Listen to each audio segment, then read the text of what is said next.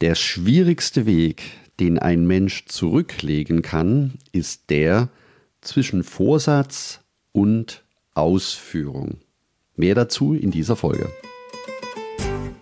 Herzlich willkommen zum Jakobsweg. Schritt für Schritt zu mehr Gelassenheit. Mein Name ist Peter Kirchmann und ich helfe Pilgern und denen, die es werden wollen, dabei, ihren Jakobsweg vorzubereiten und ihren eigenen Lebensweg zu gehen. Und jetzt viel Spaß bei dieser Folge.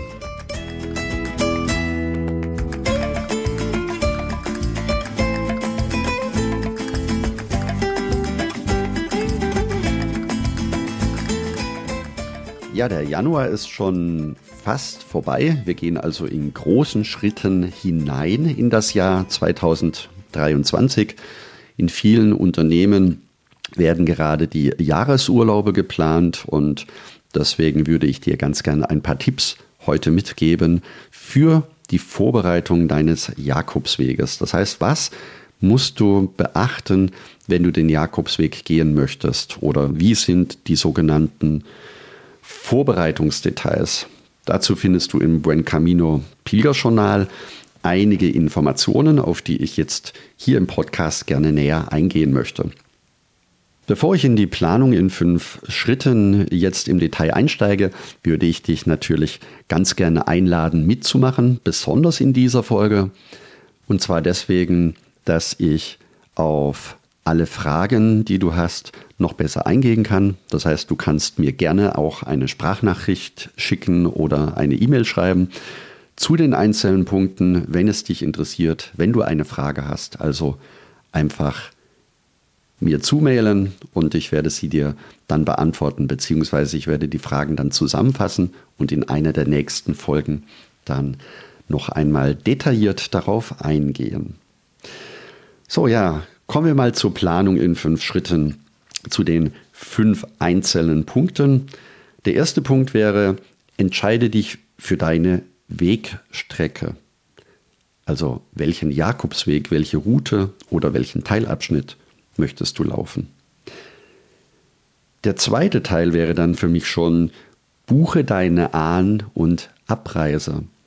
Denn je früher du deinen An- und deine Ab An- und Abreise buchst, desto kostengünstiger kann unter Umständen deine Anfahrt und deine Anreise werden. Der dritte Punkt wäre eine sogenannte Etappenplanung erstellen.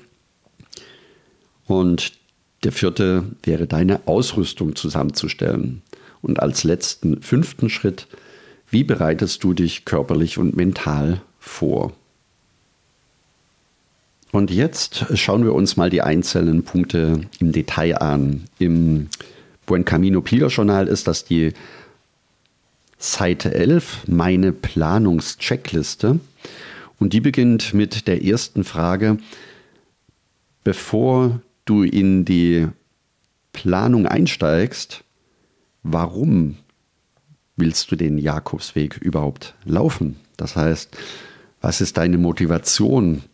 Was erhoffst du dir vom Jakobsweg? Oder auch, welche Fragen möchtest du unterwegs für dich gerne lösen oder beantworten? Also, was ist deine Motivation, den Jakobsweg zu laufen? Und wenn du magst, dann schicke mir sehr gerne eine Sprachnachricht. Ich würde sie dann auch gerne sammeln, damit wir die unterschiedlichen Motivationen und die unterschiedlichen Beweggründe von Pilgerinnen und Pilger noch einmal zusammenfassen können. Das ist sehr spannend, vor allen Dingen dann, wenn du irgendwann feststellst, dass es sehr viele Pilgerinnen und Pilger gibt, die ebenfalls auf Jakobswegen unterwegs sind und manche Fragen und manche Beweggründe sich tatsächlich auch ähneln und sehr ähnlich sind, sodass du auch unterwegs auf deinem Jakobsweg auf Menschen treffen wirst, denen es vielleicht im Vorfeld des Caminos genauso geht wie dir selber auch.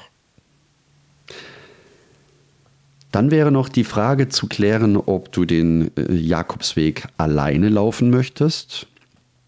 Das ist eine der häufigsten Varianten. Man kann aber auch den Jakobsweg zu zweit gehen. Auch zu zweit als Paar ist das möglich. Man kann den Jakobsweg mit Freunden gehen oder sogar mit der Familie. Alle Varianten sind möglich und alle Varianten kommen natürlich auch auf dem Jakobsweg vor. Wenn du das für dich entschieden hast, dann wäre der nächste Schritt, welchen Jakobsweg, also welche Route du tatsächlich gehen möchtest. Um das zu beantworten, ist entscheidend, wie viele Tage Urlaub hast du. Das heißt, wenn du im Arbeitsleben bist, wie viele Wochen oder wie viele Tage, eine Woche, zwei Wochen, drei Wochen. Und natürlich auch die Jahreszeit, wann ist es dir möglich, Urlaub zu nehmen. Und wenn diese Rahmenbedingungen, die du dann anschließend nicht mehr verändern kannst, wenn die klar sind, dann geht es tatsächlich an die Auswahl des Caminos.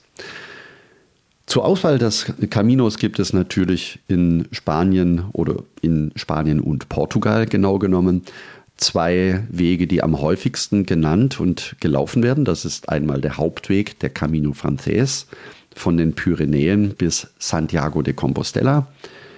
Und als am zweithäufigsten gegangener Weg inzwischen der Camino Portugues. Warum der Camino Portugues? Weil der in zwei Wochen sehr bequem zu laufen ist.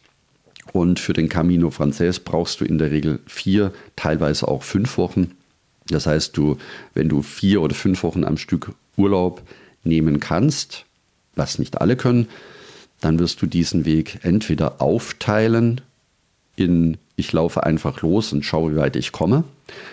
Und im nächsten Jahr laufe ich von dort aus weiter bis Santiago. Und da die meisten zwei Wochen Urlaub haben und zwei Wochen investieren wollen, gehen sie eben häufig auch inzwischen den Camino Portugues. Fragen, die dir dabei helfen, welchen Camino du wählen möchtest, sind natürlich die Frage, was ist dir besonders wichtig? Zunächst einmal die klassischen Fragen, ob du viel in der Natur laufen möchtest, in der Natur auch in der Abgeschiedenheit. Dann sind die eher ruhigeren oder vielleicht eher einsameren Wege ebenfalls eine Variante. Zu den ruhigeren Wegen gehört übrigens der Camino Primitivo, den ich natürlich empfehlen kann, weil er mich völlig fasziniert hat im letzten Jahr. Ähm, aber auch die Via de la Plata, ein sehr ruhiger, ein sehr einsamer Weg, ist für Menschen, die die Einsamkeit lieben, eine gute Wahl. Wenn du Kultur und Architektur magst und äh, gerne auch die mittelalterlichen Ortskerne und kleinen Dörfer bewunderst, die dich magisch anziehen, dann ist natürlich der Camino Frances etwas ganz Besonderes. Dann gibt es die Möglichkeiten, diese Wege auch miteinander zu mischen. Bleiben wir mal beim Camino Frances. Du kannst statt dem klassischen Startort in Frankreich auch den Camino Aragonés wählen. Das sind etwas mehr als 160 Kilometer, also auch etwas mehr wie eine Woche, die du laufen kannst in völliger Ruhe und Abgeschiedenheit denn der Camino Aragonés ist lange nicht überlaufen. Er war früher eines der Hauptwege und ist dann immer ruhiger geworden, weil sich die Pilgerschaft eben auf Roncesvalles, das heißt auf den klassischen Camino Frances verlagert hat. Aber auch den kann ich dir sehr gerne ans Herz legen. Der Camino Aragonés ab der Passhöhe, ab dem Somport Pass, eine wunderschöne Wegstrecke, einsam, ruhig, auch noch ein bisschen ursprünglich, also so wie ich den Jakobsweg vor vielen Jahren kennengelernt habe, denn auf dem Weg ist alles noch sehr beschaulich, bis er natürlich in Puente la Arena wieder auf den Camino Frances stößt. Wenn du noch mehr Details möchtest oder benötigst, dann schau gerne im Blog vorbei unter jakobsweg-lebensweg.de sind die einzelnen Jakobswege noch einmal sehr detailliert aufgelistet. Jetzt also noch einmal diesen Teil zusammengefasst. Also die Frage, was für ein Lauftyp bist du? Bist du ein geübter Wanderer? Und die möglichen Routen, die du zur Auswahl hast, die haben unterschiedliche Schwierigkeitsgrade. Und ich behaupte mal, dass jeder Lauftyp auch die für ihn geeignete Wegstrecke finden kann. Dann gibt es zusätzlich eben Variablen, die du selber beeinflussen kannst. Das ist zum Beispiel, dass du deinen Jakobsweg mit leichtem oder sehr leichtem Gepäck läufst. Das ist zweitens, dir mehr Laufzeit gönnst.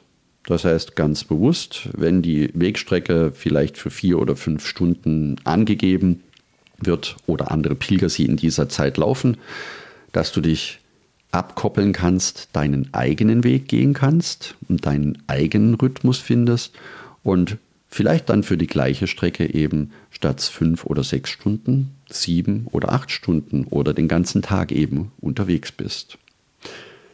Du kannst auf jedem Camino die Etappen selber bestimmen. Das heißt, du kannst auch ganz bewusst kürzere Tagesetappen für dich auswählen.